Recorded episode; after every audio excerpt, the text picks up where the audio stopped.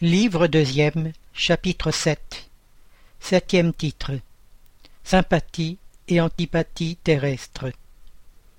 Question 386 Deux êtres qui se sont connus et aimés peuvent-ils se retrouver dans une autre existence corporelle et se reconnaître? Réponse. Se reconnaître non, mais être attirés l'un vers l'autre oui et souvent des liaisons intimes fondées sur une affection sincère n'ont pas d'autre cause. Deux êtres sont rapprochés l'un de l'autre par des circonstances fortuites en apparence, mais qui sont le fait de l'attraction de deux esprits qui se cherchent à travers la foule. Autre question.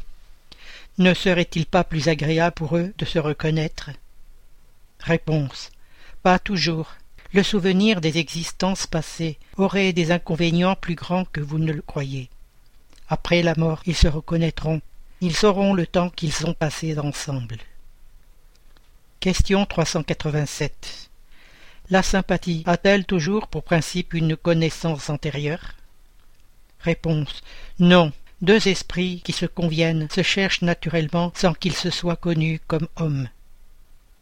Question 388 les rencontres que l'on fait quelquefois de certaines personnes et que l'on attribue au hasard ne seraient-elles pas l'effet d'une sorte de rapport sympathique? Réponse. Il y a entre les hommes pensants des liens que vous ne connaissez pas encore. Le magnétisme est le pilote de cette science que vous comprendrez mieux plus tard.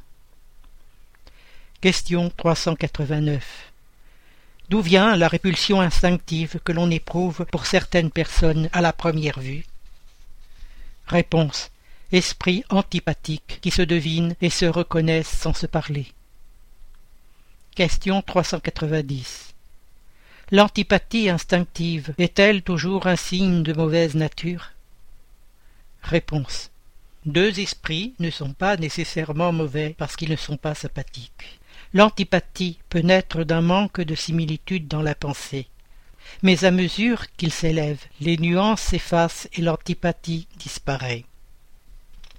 Question 391 L'antipathie de deux personnes n'est-elle en premier lieu chez celle dont l'esprit est le plus mauvais ou le meilleur? Réponse Chez l'une et chez l'autre, mais les causes et les effets sont différents.